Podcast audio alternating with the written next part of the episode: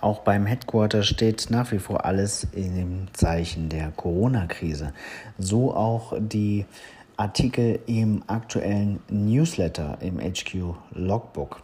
Da wird ein Artikel verlinkt, der heißt Gründe dafür, alleine geocachen zu gehen.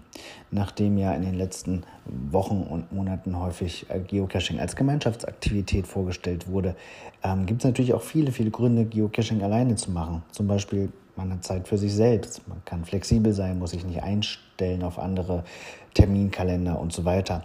Ähm, man kann viel einfacher planen, also geht einfach los im Grunde genommen.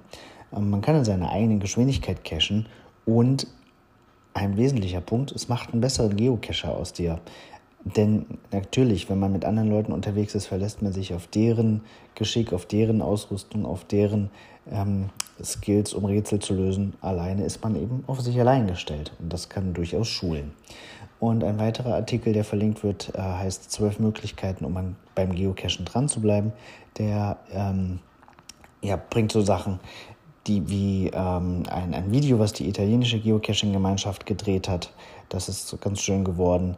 Ähm, dann so Tipps wie seine Trackable-Sammlung aufzuräumen, ähm, Favoritenpunkte zu vergeben, gute Blog-Einträge zu verfassen für Entwürfe, die man vielleicht noch gespeichert hat und so weiter und so fort. Verlinke ich euch alles, lasst euch davon inspirieren und teilt nach wie vor gerne eure Tipps für die Quarantäne und Ausgehbeschränkungszeit in Bezug auf Geocaching mit uns. Habt einen schönen Tag, bleibt gesund.